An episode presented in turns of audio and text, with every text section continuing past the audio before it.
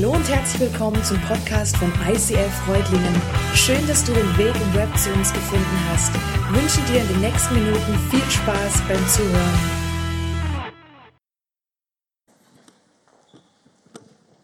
Genau, die meisten haben es schon richtig gemacht. Ihr könnt euch ruhig gemütlich widersetzen. Ich bleibe stehen. Und dann wird es vielleicht für alle bequemer. Genau, hey, wir sind mitten in dieser Serie Lifestyle Jüngerschaft. Und wow, was hatten wir alles für Gedanken, was wir in dieser Serie alles durchgehen wollen.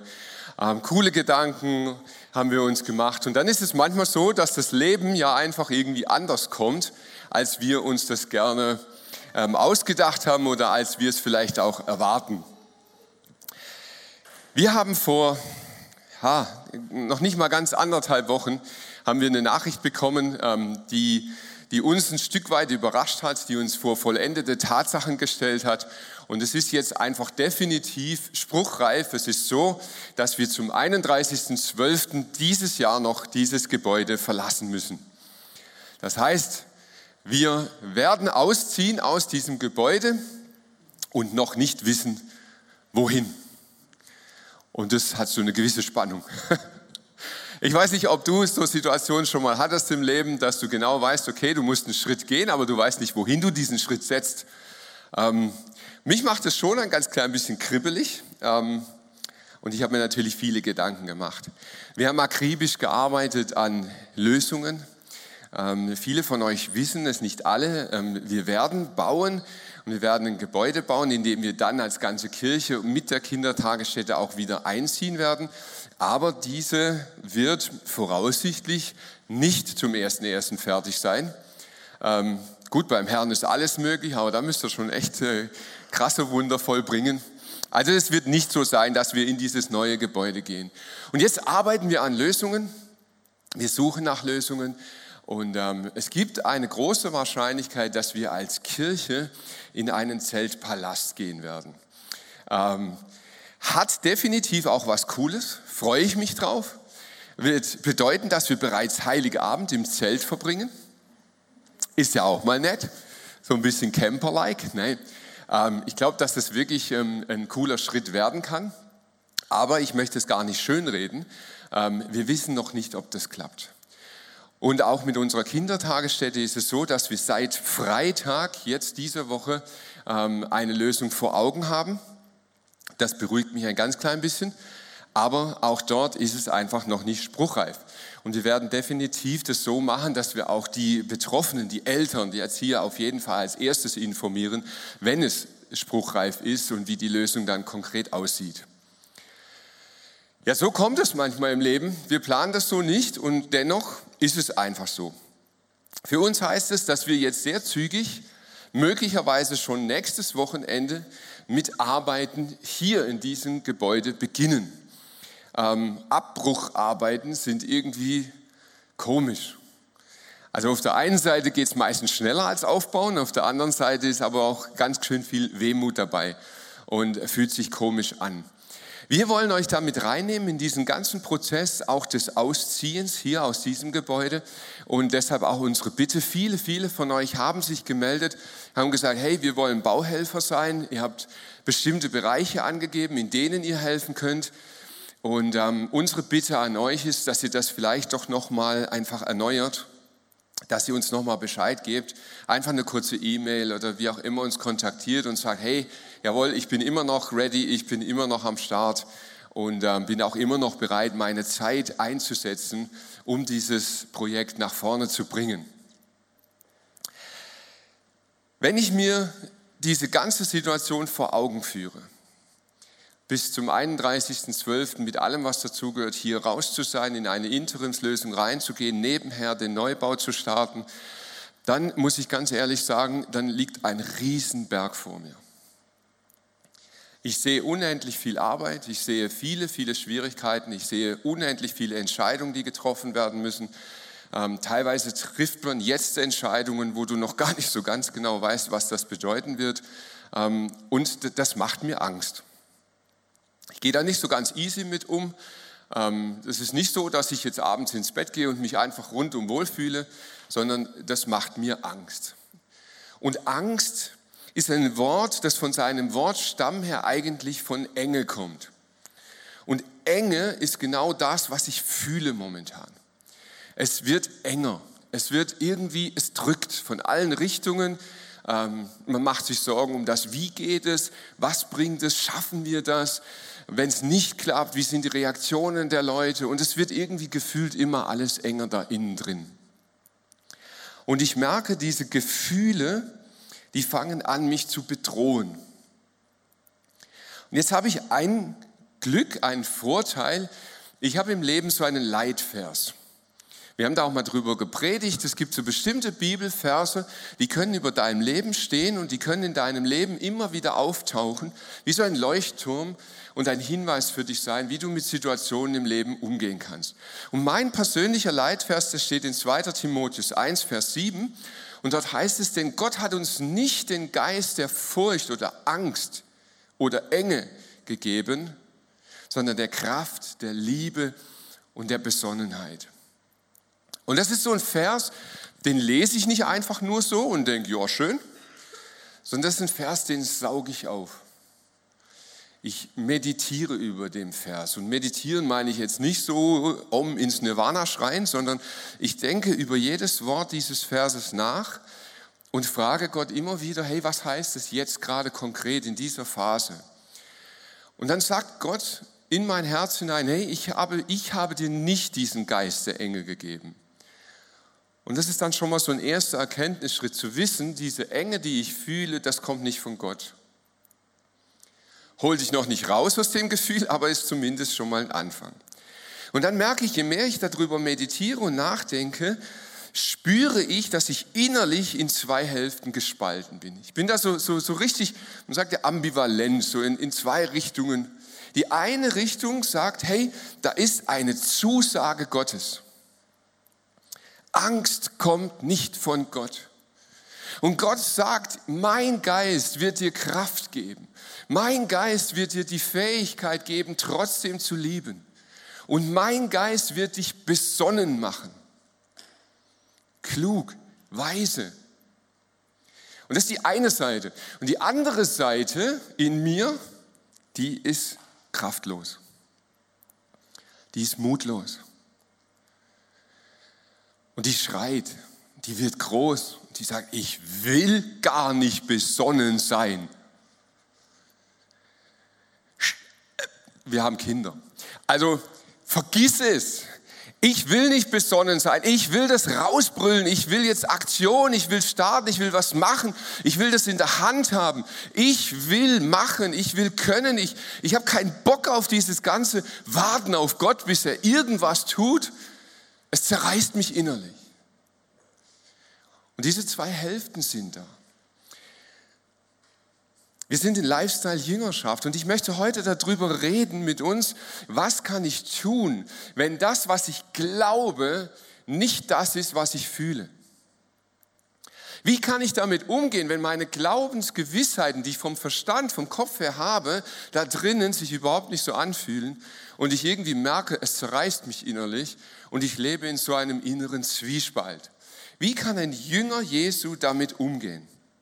Und ihr merkt schon, das wird jetzt nicht so eine ganz easy Predigt, einfach nur ein bisschen Unterhaltung, sondern es wird richtig deep gehen. Und ich möchte dich einladen, wenn es dir heute zu schnell geht, wenn du sagst, hey, das sind Punkte, die, die, die verstehe ich nicht gleich, Nimm diese Fragen mit in deine Small Group. Nimm die Fragen mit in, in deine Freundschaften. Oder komm zu mir nach der Predigt und werd diese Fragen los. Halt es aus, dass du vielleicht nicht alles gleich verstehst, aber nimm es mit und stell diese Fragen. Weil ich wünsche mir, dass es keine Predigt wird, die uns jetzt noch 20 Minuten unterhält, sondern die in unserem Leben etwas verändert.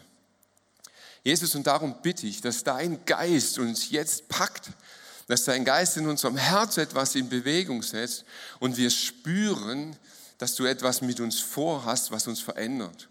Und ich gebe dir den Raum, ich gebe dir die Zeit, ich gebe dir Erlaubnis, in unser Herz hineinzureden. Ich möchte mit euch in eine Bibelstelle einsteigen und diese Bibelstelle so Stück für Stück miteinander anschauen. Das Ganze steht im Hebräer, das ist ein Brief im zweiten Teil der Bibel und befasst sich mit viel, was schon im ersten Teil der Bibel auch vorkommt. Hebräerbrief in Kapitel 6. Und dort heißt es, als Gott Abraham sein Versprechen gab, da bekräftigte er seine Zusage mit einem Eid. Und weil niemand über Gott steht und diesen Eid Gottes beglaubigen konnte, schwor Gott bei sich selbst. Er versprach Abraham, du kannst dich fest darauf verlassen, ich werde dich überreich mit meinem Segen beschenken und dir viele Nachkommen geben. Es beginnt damit, dass Gott Abraham eine Zusage macht. Er macht ihm ein Versprechen. Und jetzt sitzt du vielleicht da und denkst, ja schön, hey, der olle Abraham der ist ja, das ist ja ur, ur, ur, ur lange her.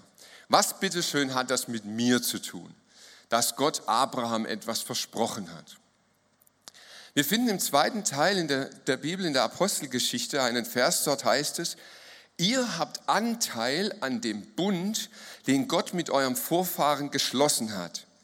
Denn Gott sprach zu Abraham, durch deinen Nachkommen sollen alle Völker der Erde gesegnet werden. Gottes Zusage, die er Abraham gemacht hat, gilt auch dir und mir. Es ist eine Zusage, die über unserem Leben steht. Wenn wir Jesus nachfolgen, wenn wir mit Jesus unterwegs sind, werden wir zu Kindern Gottes und zu Nachfahren Abrahams. Das heißt, das, was er Abraham zugesprochen hat, gilt auch dir und mir. Und wenn in der Bibel ein, eine Zusage für Abraham steht oder eine Zusage für Israel steht oder eine Zusage für mein Volk steht, dann darfst du deinen Namen dort einsetzen. Und ich möchte dir ein Beispiel machen, ein Vers in Jesaja 43. Hab keine Angst, Israel, denn ich habe dich erlöst, ich habe dich bei deinem Namen gerufen, du gehörst zu mir.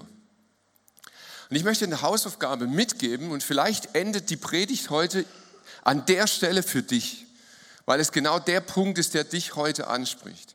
Die Hausaufgabe ist, fang mal an in der Bibel zu suchen, welche Zusagen macht Gott dir.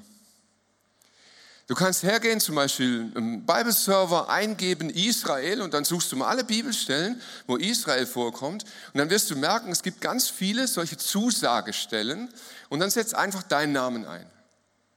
Und das schreibt immer einfach alles auf. Ist übrigens eine umfangreiche Hausaufgabe. Da habt ein Weilchen was zu tun damit. Zurück zu Abraham. Gott hat ihm ein großartiges Versprechen gemacht. Und jetzt?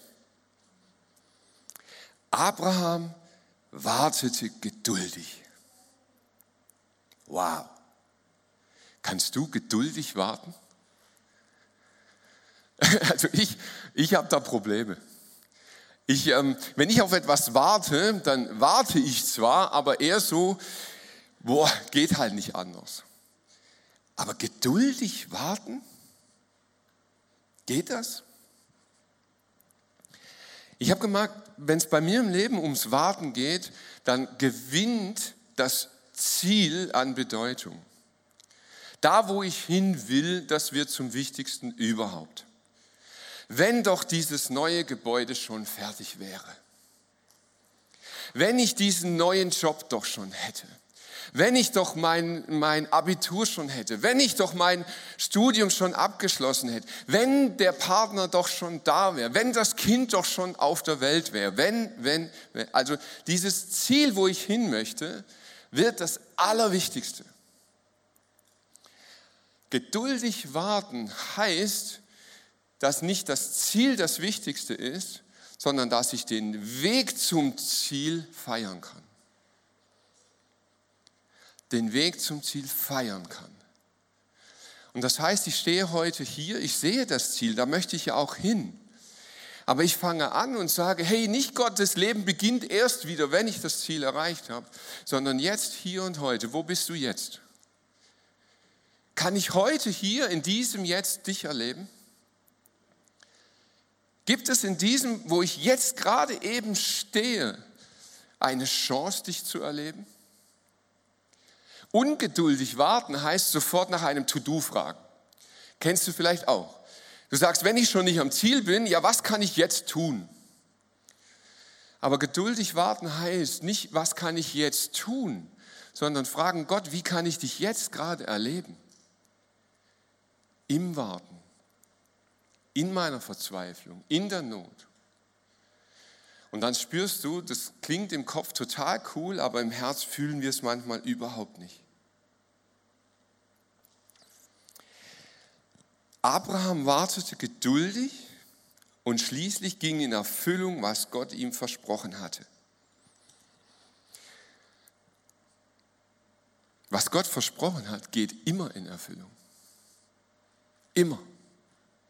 Immer, immer, immer. Wenn Gott eine Zusage macht, wird er sie einhalten. Es wird Warteschleifen geben. Es wird Zeiten geben, in denen wir es nicht sehen, in denen wir es nicht fühlen, in denen wir es nicht nachvollziehen können. Aber Gott wird seine Zusage einhalten, immer. Immer und immer. Und der Autor des Hebräerbriefs möchte das verdeutlichen, er will es verstärken. Und so schreibt er in den nächsten Versen, Menschen schwören einen Eid, um ihre Aussage zu bekräftigen und um mögliche Zweifel auszuräumen. Und dabei berufen sie sich auf eine Autorität über ihnen.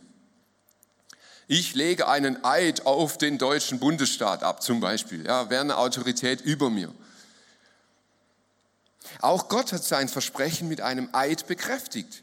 Und so haben wir denen seine Zusage gelten, die unumstößliche Gewissheit, dass er sie auch einlöst. Dieses Eidding, das können wir heute nicht so viel mit anfangen. Wir würden eher sagen, einen Vertrag schließen. Du, du machst nicht nur ein Versprechen, dass du etwas kaufst oder dass du irgendwo arbeitest, du machst einen Vertrag. Und Gott macht einen Vertrag mit den Menschen. Warum? Nicht damit er nicht vergisst, was er versprochen hat, sondern damit wir Gewissheit haben, dass wir absolute Sicherheit haben. Hey, das, was Gott mir zugesagt hat, wird er auch einhalten. Und weil Gott niemals lügt, haben wir jetzt zwei Tatsachen, auf die wir uns felsenfest verlassen können. Gottes Zusage und sein Eid ermutigen und stärken alle, die an der von Gott versprochenen Hoffnung festhalten. Diese Hoffnung ist für uns ein sicherer und fester Anker unserer Seele, der hineinreicht in den himmlischen Tempel bis ins Allerheiligste hinter dem Vorhang. Vor ein paar Jahren habe ich geschnallt, ähm, ich werde älter und wenn Männer in ein bestimmtes Alter kommen, dann wird es gefährlich. Also wir Männer so irgendwann zwischen 40 und vielleicht 55 droht etwas, das nennen wir Midlife Crisis. Und in der Midlife Crisis, da machen Männer Dinge, die nicht immer nur Vernunft geprägt sind. Und ich habe mir überlegt, hey, ich warte nicht, bis es soweit ist, sondern um dem vorzubeugen, mache ich einen Segelschein und kaufe mir einen Katamaran. Das ist nicht so ganz vernünftig, aber es ist, entspricht irgendwie meinem Abenteuertrieb. Und ich merkte, hey, das wird mir gut tun, um dieser Midlife-Crisis so ein bisschen vorzubeugen. Und dann hatte ich das Glück, dass ich auch tatsächlich die möglichen Mittel hatte und mir diesen Katamaran zulegen konnte. Und ich hatte mega Fun. Gekauft, ab an Gardasee. Gardasee erste Erfahrungen machen mit meinem neuen Katamaran. Und es war sensationell geil. Ich habe es echt geliebt. Es war super. Der Wind am Gardasee, schöner Wind, trotzdem warm. Das, die Wassertemperatur, man konnte auch mal ins Wasser fallen. Alles war cool. Das hat so super Spaß gemacht. Und dann kam die Mittagspause. Ich bin an den Steg gefahren, habe das Boot dran gemacht, kurz überlegt, hey, wie war das nochmal? Halber Palsteg. Ach, was soll's. Komm, mach drei Knoten mehr wird halten. Bin zum Mittagessen und als ich weglaufe, stelle ich fest, das Boot hat sich gelöst. Ich bin gerannt wie ein Gestörter über diesen Holzsteg, bin reingesprungen und zum Glück bin ich echt ein guter Schwimmer. Ich bin schnell, ich bin da rausgeschwommen wie ein Gestörter, aber null Chance. Null. Das, das bisschen Segel, was noch dran war, hat gereicht, dass das Boot dermaßen abgegangen ist. Ich bin zurückgeschwommen, ich war völlig K.O. Ich äh, saß auf der Kante von diesem Steg und die Tränen liefen mir echt runter. Ihr gedacht, das gibt es doch gar nicht. Und das muss ich jetzt auch noch meiner Frau erzählen.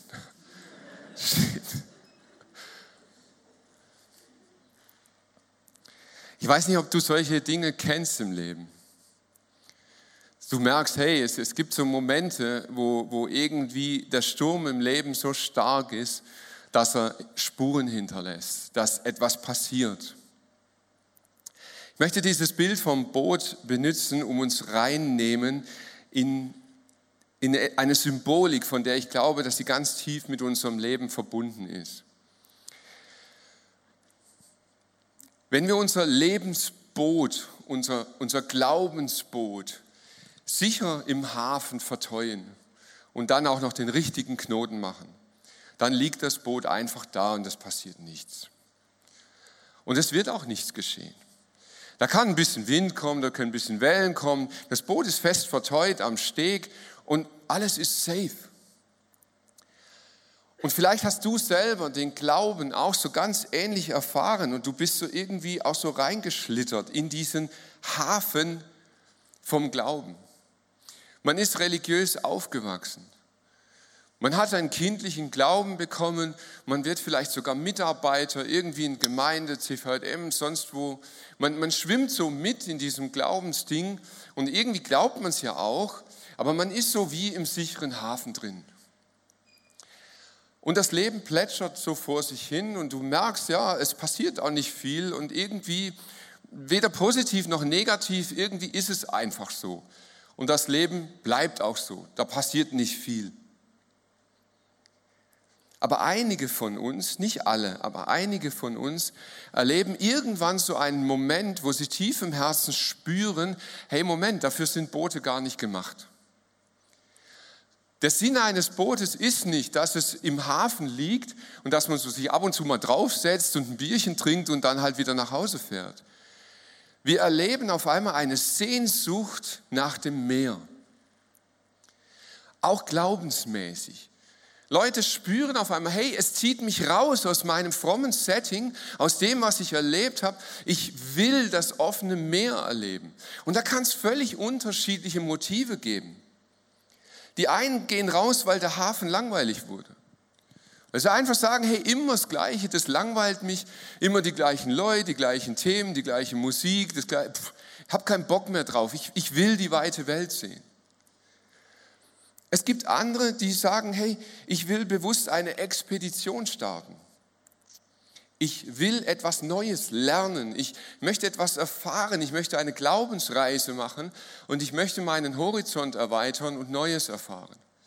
Und dann gibt es welche, die sagen, nee, ich werde den Hafen verlassen, weil ich auf einem Rettungsboot bin. Und die sagen, ich will raus aufs Meer, um Menschen zu retten, die gerade dabei sind zu ertrinken und sie gehen in einen Missionseinsatz oder in irgend so etwas, was auch immer du dir jetzt unter Rettungsboot vorstellst. Aus unterschiedlichsten Gründen verlassen sie den Hafen. Was aber gleich ist bei allen, da draußen weht dir auf einmal ordentlich der Wind um die Ohren. Auf einmal spürst du, hey, dein Glaube wird in Frage gestellt. Dinge, die irgendwie immer klar waren, die immer safe waren, sind es auf einmal gar nicht mehr. Da kommen auf einmal theologische Richtungen, die stellen alles in Frage, was du geglaubt hast. Da kommen auf einmal charismatische Richtungen, die stellen alles in Frage, was du gefühlt hast, was du erlebt hast. Da kommen Leute, die glauben überhaupt nicht. Und die stellen deinen, Frage, deinen Glauben in Frage mit extrem guten Fragen. Und du merkst, dein Glaube wird so richtig erschüttert da wackelst, da tut's, da, da, uh.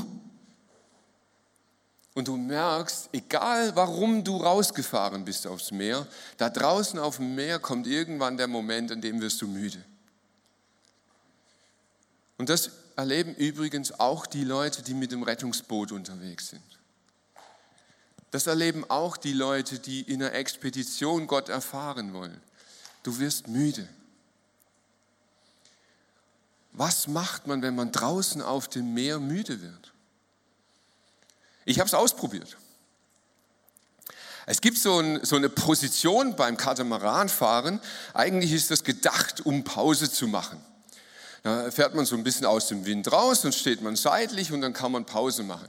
Und das ist mega gut, das funktioniert auch. Das Problem ist nur, dass Wind und Wellen und, und die Bewegung im Wasser, die sorgen halt trotzdem dafür, dass du weggespült wirst. Und wenn du dich dann schön in die Sonne legst und machst dein Päuschen und machst die Augen zu und wachst vielleicht nicht nach drei, fünf Minuten wieder auf, dann stellst du auf einmal fest, hey shit, wo bin ich eigentlich? Mich hat es völlig weggeblasen.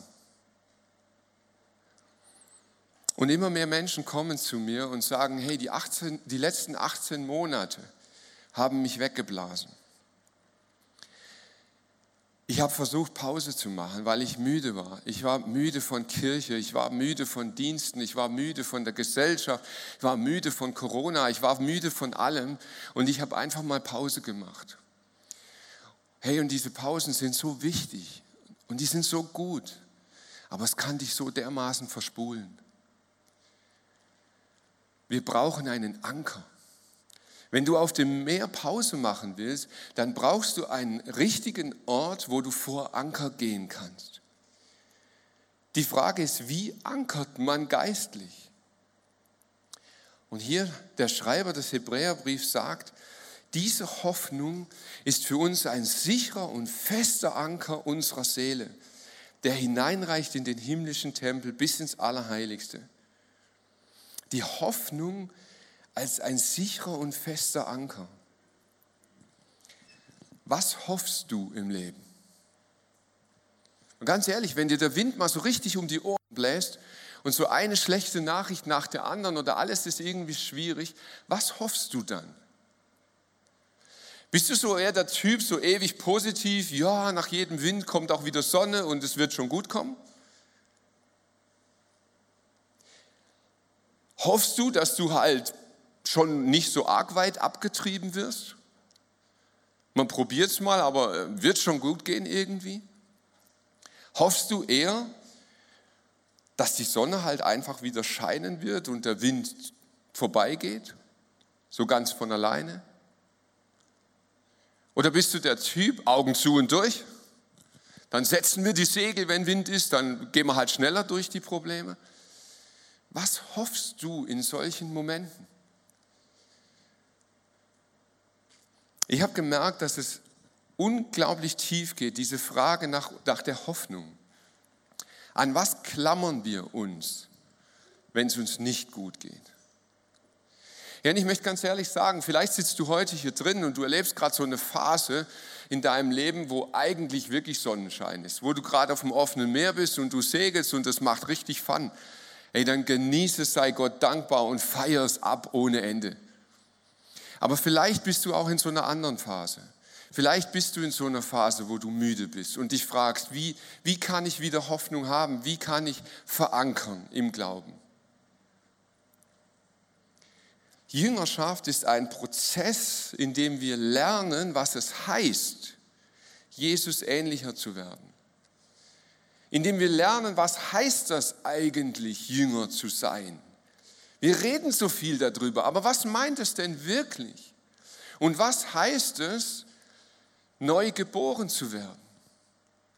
Jesus sagt, wer ihm nachfolgt, wird neues, ewiges Leben bekommen und wird neu geboren werden. Aber was heißt das denn wirklich? Fühle ich mich dann anders? Ist dann einfach alles anders? Ist immer Sonnenschein? Und ich sehe in eure Augen und ich kenne so viele von euch und ihr denkt, nein, nein, so ist es nicht. Was heißt es denn dann? Warum schreibt der Hebräer-Autor ein Anker unserer Seele? Das ist kein Zufall.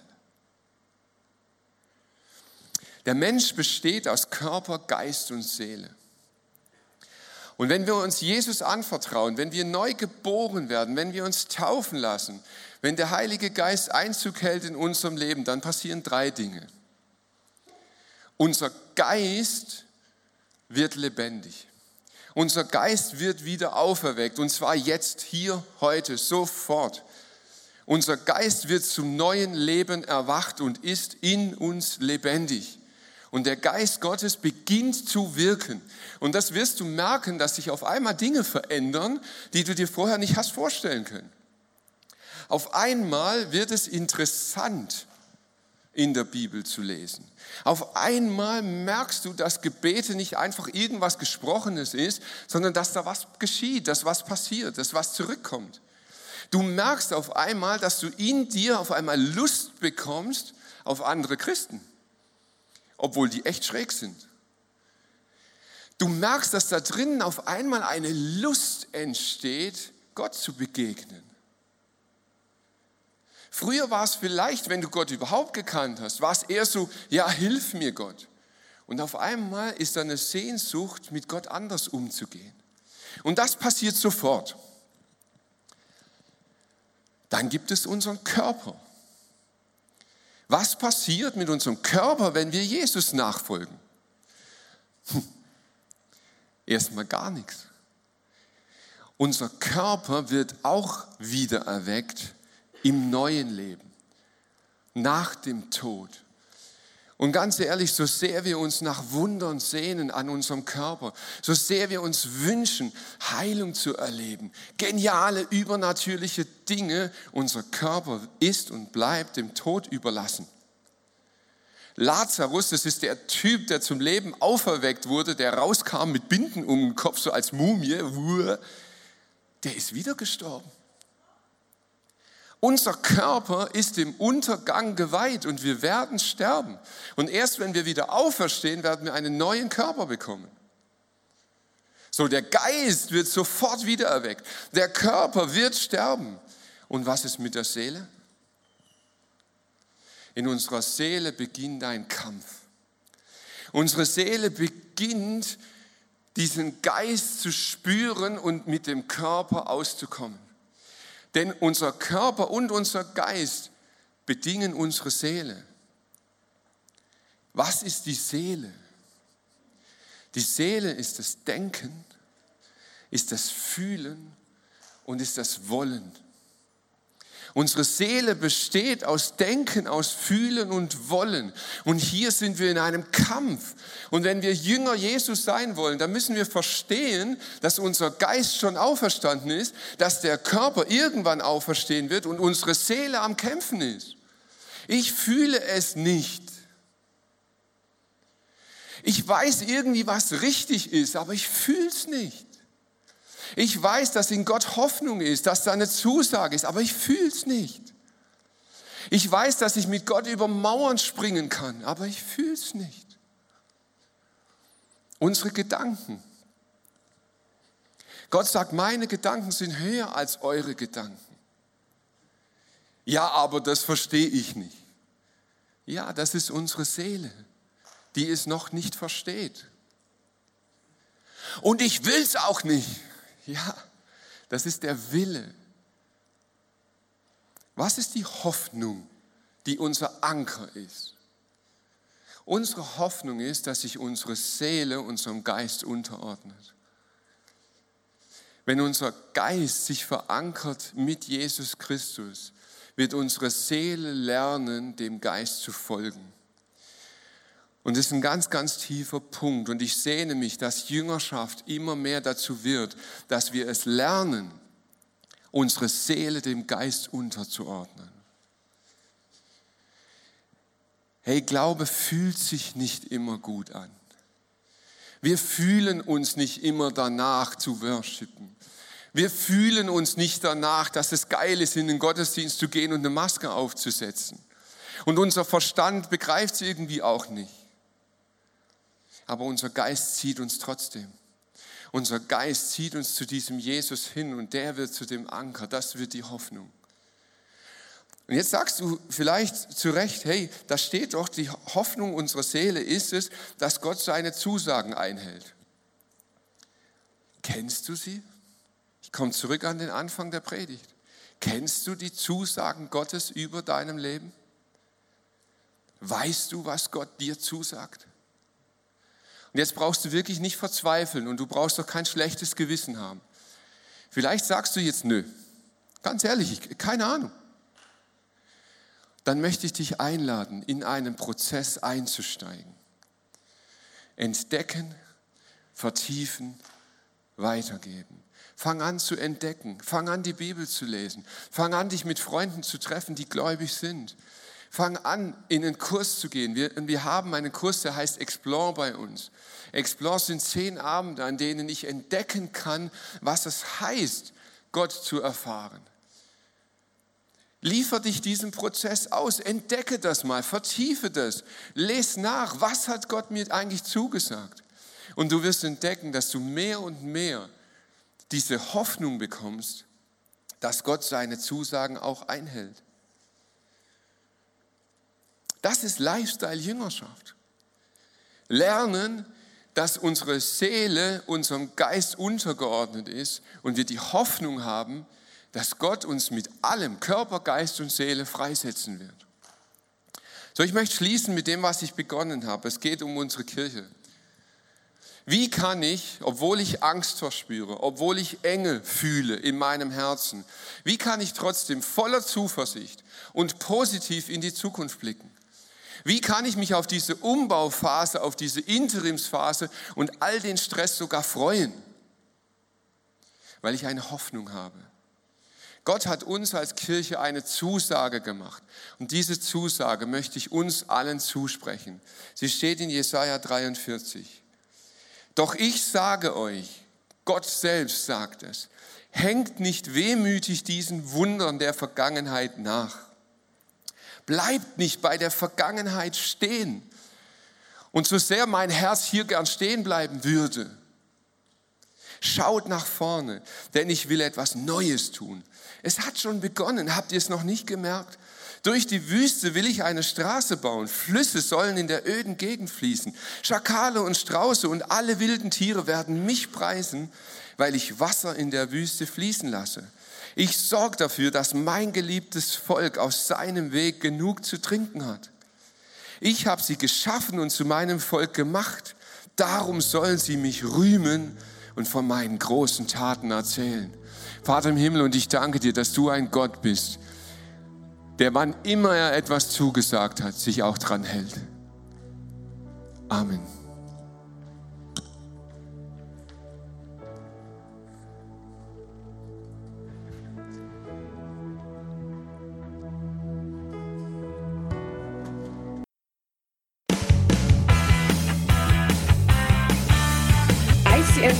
Reutlingen sagt Dankeschön fürs Reinklicken. Weitere Infos findest du unter www.icf-reutlingen.de.